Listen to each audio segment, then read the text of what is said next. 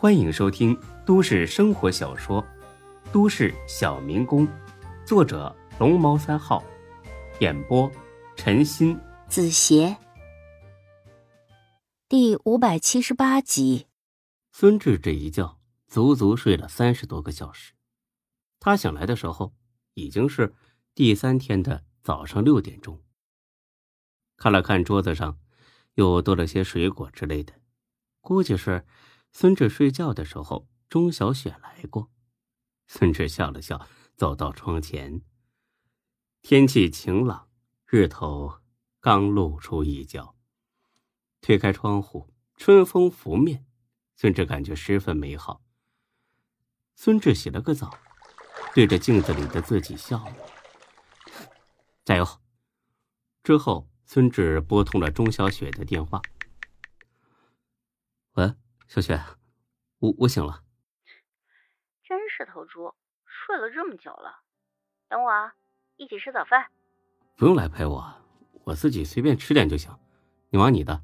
自作多情，不是我陪你，是你陪我。啊？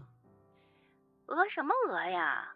从今天开始，你就要履行一个男朋友的职责了。就先从吃这顿早饭开始吧。等着啊。我马上出门了，这好吧。很快，钟小雪就来了，两人去了附近一家早餐摊子。钟小雪几乎把所有吃的全买了一份：手擀面、肉夹馍、油条、豆腐脑、茶叶蛋、煎饼果子，得有小十样。哎，小雪，你也吃路边摊啊？我不能吃吗？当然行。我还以为像你这种大小姐对吃的很挑剔呢。骂人是不是？我什么时候变成大小姐了？你爸是市公安局局长，你还不是大小姐？你说老钟啊，他是他，我是我，在家是妇女，上了班是同事，就这么简单。好吧，这买的也太多了吧？咱们俩能吃得了吗？我觉得你能，吃吧，又没外人，不用客气。孙志咽了咽口水，风卷残云的吃了起来。果然很快就吃完了。孙志又开始打饱嗝。旁边桌上一个男的瞟了他一眼，小声的嘀咕了一句：“吃个早饭都撑成这样，真是的。”哎呀，上辈子饿死的吧？孙志不好意思的灌了几口面汤，压一压。吃饱了吗？要不要再买点？嗯，饱了饱了。你呢？饱了。嗯，那接下来干什么？我要上班，你呢？回家里吗？暂时还不想回去。那你总不能一直不回去吧？明天，最晚明天你就得回去啊。好吧。那你今天自己安排，我还有点事儿，中午就不能跟你一起吃饭了，晚上再见面。嗯。那我走了啊。好，拜拜。钟小雪离开了，孙志去了商场，去给钟小雪买礼物。不是应付，而是发自内心的感谢。进去逛了一圈，觉得买首饰或者化妆品最合适。想了一会儿，觉得化妆品毕竟是消耗品，迟早会用完，所以决定还是买首饰。不过，又在买什么首饰上，孙志犯了难了。戒指吗？不行，这玩意儿有特殊含义，不能瞎送。耳钉，好像从没见过钟小雪戴过这东西。手镯，有点俗气。项链，这个不错。对，就送条项链。黄金的太俗气，白银的太寒酸，干脆挑一条白金链子，再加一个钻石吊坠，既不俗，也能拿得出手。奔着这个目标，很快孙志就选好了一条。先生，您真有眼光，这是我们今年刚到的新款，才摆上柜台的。哼，得了吧，我才不信呢。真的，这是限量版的，全国才一百条，咱们这市也就这一条而已。对了，先生，您要送给谁啊？女朋友吗？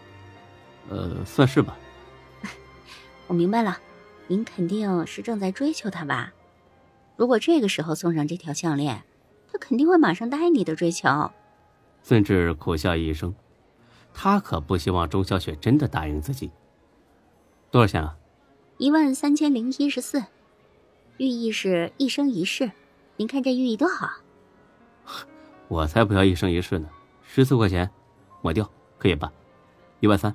先生，真爱可是不能打折的，一万多都掏了，您还差这十四块钱吗？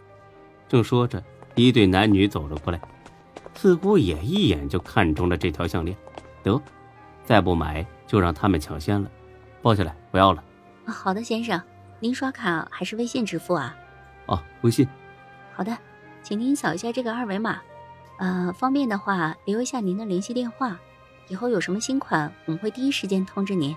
孙志付了钱，又留下了电话，带着项链，还有商家赠送的一朵金锡纸做的玫瑰花，就离开了。出了商场，又不知道去哪儿了，干脆继续回宾馆睡觉。下午六点半，钟小雪打电话来了，两个人在宾馆门口汇合，去了一家新开的火锅店。店里装修的很个性，菜品也不错。